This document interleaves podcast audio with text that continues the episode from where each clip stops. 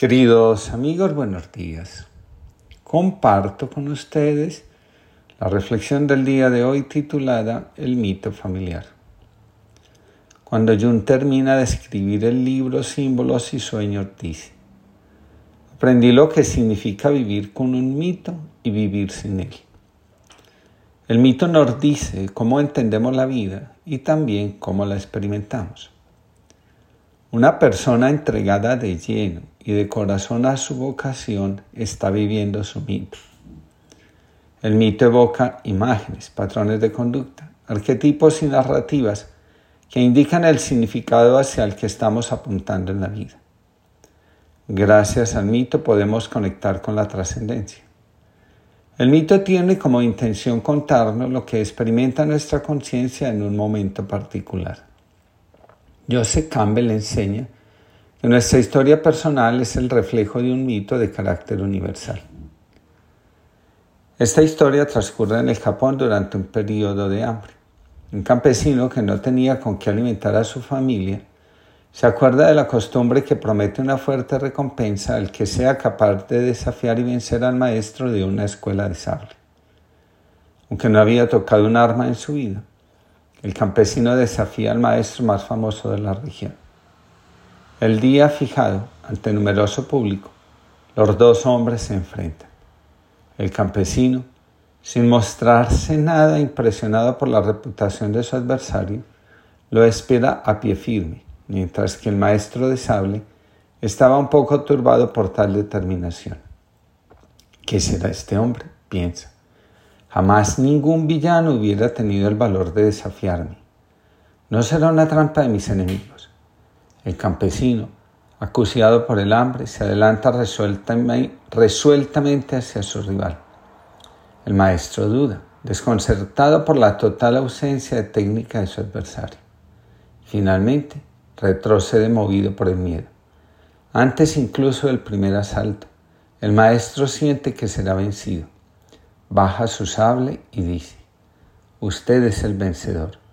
Por primera vez en mi vida he sido abatido. Entre todas las escuelas de sable, la mía es la más renombrada. Es conocida con el nombre de la que con un solo gesto da diez mil golpes. Puedo preguntarle respetuosamente el nombre de su escuela. La escuela del hambre, responde el campesino sin conciencia del mito que habita nuestra psique, terminamos viviendo subliminalmente. Cuando tomamos conciencia del mito que estamos encarnando, la historia de vida cambia. La tarea de tareas consiste en ser conscientes de aquel patrón de conducta o mito que estamos encarnando.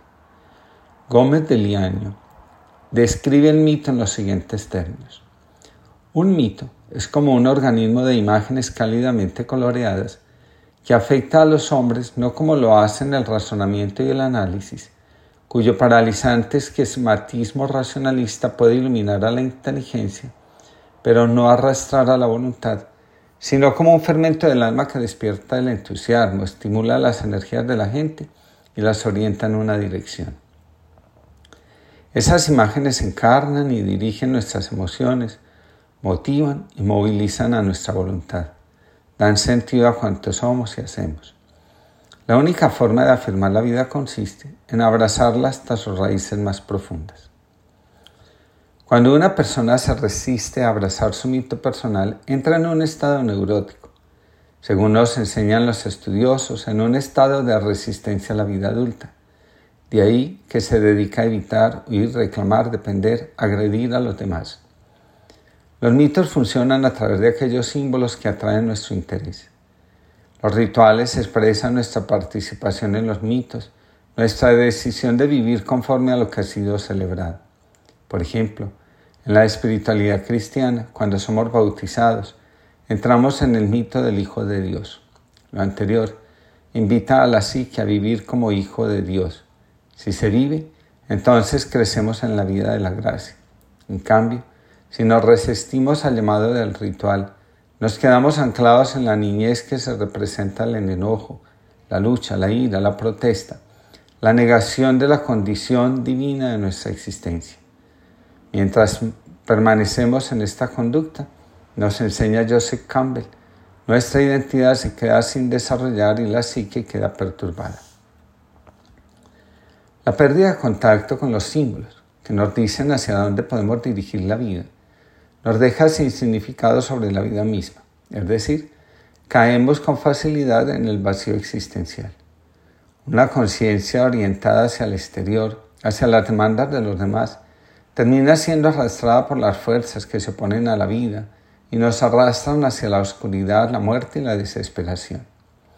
Dicen Joseph Campbell y Jung, más allá de nuestra verdad está la verdad. Cuando esto sucede, empezamos no solo a convertirnos en adultos, también empezamos a darle un sentido y un significado profundo a la existencia, a las relaciones con los demás, a nuestras búsquedas más profundas. El que se niega a reconocer el mito que hay en su conciencia, dice Campbell, tiene dificultades para tomar y realizar su verdadero potencial. El mito nos lleva de lo fenoménico a lo que está sucediendo, a lo trascendente. De una forma u otra, todos estamos llamados a trascender. Entre los diferentes mitos que un ser humano puede vivir encontramos el mito familiar. José Dunker escribe, los mitos familiares son compartidos por los miembros de una familia a través de varias generaciones. Representan una visión del mundo que una vez fue válida, pero que hoy podría resultar obsoleta. Un mito, en el sentido que lo utilizan los terapeutas familiares, es propiedad de una familia en particular. Dos terapeutas sistémicos, Palaxoli y Ferreira, definen el mito familiar de la siguiente forma. El mito familiar expresa convicciones compartidas que conciernen tanto a los miembros de la familia como a sus relaciones, convicciones que se deben aceptar a priori, desafiando flagrantes falsificaciones. El conflicto familiar, cuando gana en intensidad, es decir, que la agresión, la descalificación, el deseo de destruir al otro están a flor de piel entre sus miembros.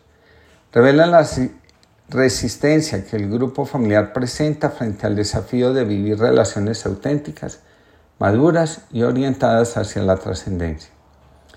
Una pareja de esposos que construyen su vida desde la inmadurez de uno de sus miembros o de ambos, terminan entregando a los hijos el libreto que cuando llegue el momento adecuado va a marcar el rumbo de las relaciones entre estos. El mito familiar, cuando no se hace consciente, domina el inconsciente familiar y puede arrastrar al grupo hacia su destrucción.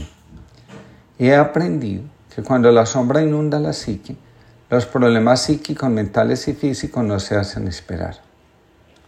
De nuevo, José Dunker señala, el mito familiar prescribe los roles y los atributos de los miembros en sus interacciones recíprocas, roles y atributos, que si bien falsos e ilusorios, son aceptados por cada uno como cosa sagrada y tabú, que nadie osa examinar y mucho menos desafiar. Un miembro individual puede saber, y algunas veces lo sabe, que hay mucho de falso en esa imagen, algo parecido a la línea política de un partido. Pero aun cuando existen, ese conocimiento se reserva para sí y se esconde, hasta tal punto que el individuo, aun el que más sufre por el mito, se opondrá de hecho con todas sus fuerzas a la evidencia, de modo que negándose a reconocer su existencia, hará lo posible por mantener intacto el mito familiar, ya que el mito explica los comportamientos de los individuos en la familia, pero oculta los motivos. Hagamos un pacto. Tú tenme paciencia, que yo tendré valor y entonaremos un canto como nunca se ha oído. Tú pones la fortaleza, yo la debilidad, y envueltos en tu abrazo nos lanzaremos a buscar la justicia. Tú pones el horizonte, yo la pasión, y hombro con hombro hacia ese destino orientaremos la vida. Hagamos un pacto. Tú pones la verdad, yo la inquietud. Tu verdad y mi inquietud se enlazarán en la búsqueda más eterna. Tú pones la palabra y yo el balbuceo y entre escuchas, eco y silencio daremos voz al misterio. Tú pones la ternura, yo cinco panes y dos peces. Se saciará el hambre de tantos, y aún sobrarán doce cestos. Tú pones la misericordia, yo algunos aciertos y bastantes tropiezos. Y en la escuela del perdón brotará la sabiduría. Hagamos un pacto. Tú quédate a mi lado y yo bailaré contigo.